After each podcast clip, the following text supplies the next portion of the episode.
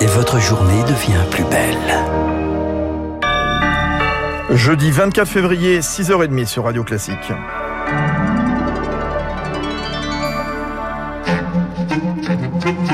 La matinale de Radio Classique avec Fabrice Lundy.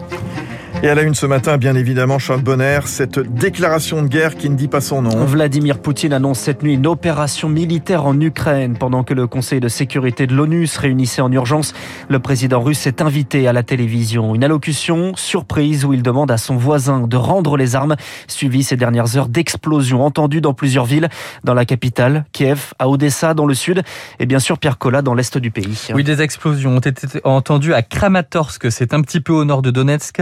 C'est un centre administratif et militaire de la région du Donbass. Plus au sud, des explosions également à Mariupol, une ville portuaire. Mais l'attaque ne se concentre pas aux régions euh, séparatistes, puisque des explosions ont aussi été entendues à Odessa, vous l'avez dit, et dans la capitale Kiev. Ça a commencé à 5 heures du matin, heure locale, 4 heures heure française. Actuellement, les sirènes d'avertissement anti-bombardement sonnent à Kiev. L'armée russe a communiqué, elle divisait des sites militaires avec des armes de haute précision, notamment les aérodromes. Pendant ce temps, Volodymyr Volodymyr président ukrainien, tente de rassurer sa population. Pas de panique, nous allons vaincre, vient-il de dire dans une vidéo sur Facebook. Pierre Collat, c'est donc une invasion de grande ampleur selon les termes du chef de la diplomatie ukrainienne.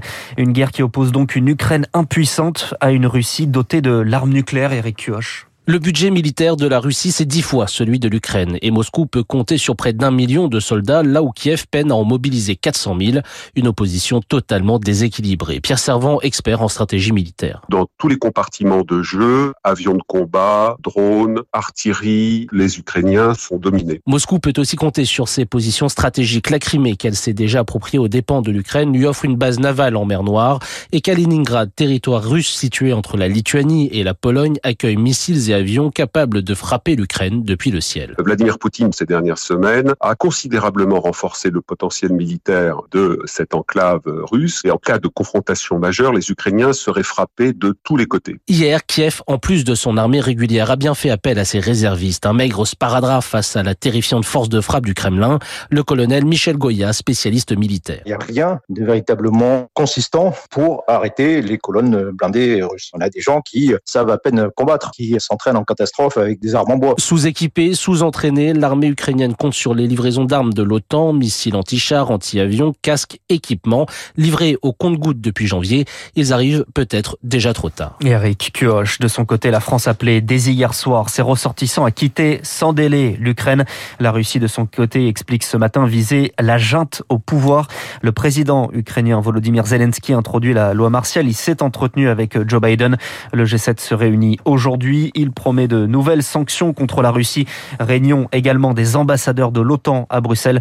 Le Conseil de sécurité de l'ONU votera sur une résolution condamnant la Russie pour sa guerre, selon le terme utilisé en Ukraine. Le vote est prévu demain. Alors cette attaque russe, on va y revenir évidemment sur Radio Classique. Il y aura des, des répercussions sur les marchés, des répercussions économiques. Rendez-vous dans le journal de l'économie dans cinq minutes. En tout cas, Charles, cette crise internationale, elle vient modifier les plans d'Emmanuel Macron dans la campagne présidentielle. Le président ne cache pas son envie d'être candidat, mais il n'a pas encore annoncé officiellement des membres de la République en marche. Évoque auprès de l'AFP un premier meeting autour du 5 mars, probablement à Marseille, mais rien n'est encore acté, même si la majorité se prépare donc à une campagne hors norme. Victor Fort. C'est une drôle d'élection et ça ne me rassure pas vraiment, confie un ministre qui s'inquiète d'un débat démocratique médiocre. La fenêtre de tir pour se déclarer se resserre et le seul point d'interrogation, c'est Emmanuel Macron ira-t-il au salon de l'agriculture ce week-end en tant que candidat ou que président?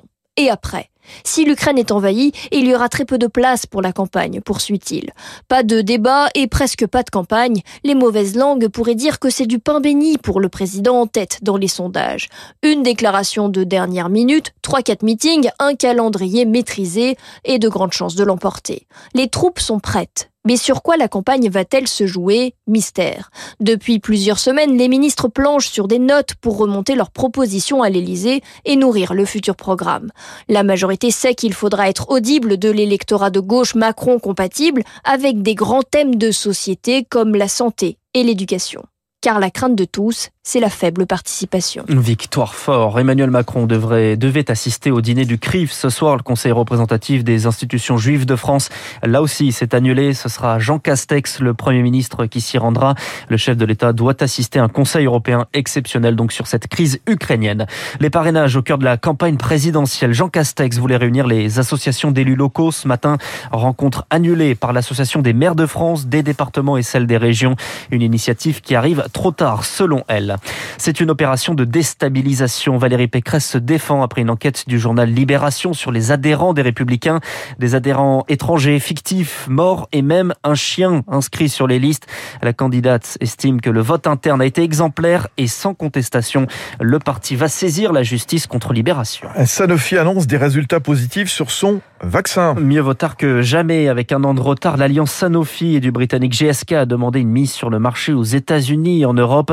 Un vaccin aussi efficace que les autres, promet le groupe pharmaceutique, mais avec une technologie plus classique, la même que pour la grippe. Et malgré la décrue en Europe, ce vaccin va pouvoir être utile selon Frédéric Bizarre. Il est économiste de la santé.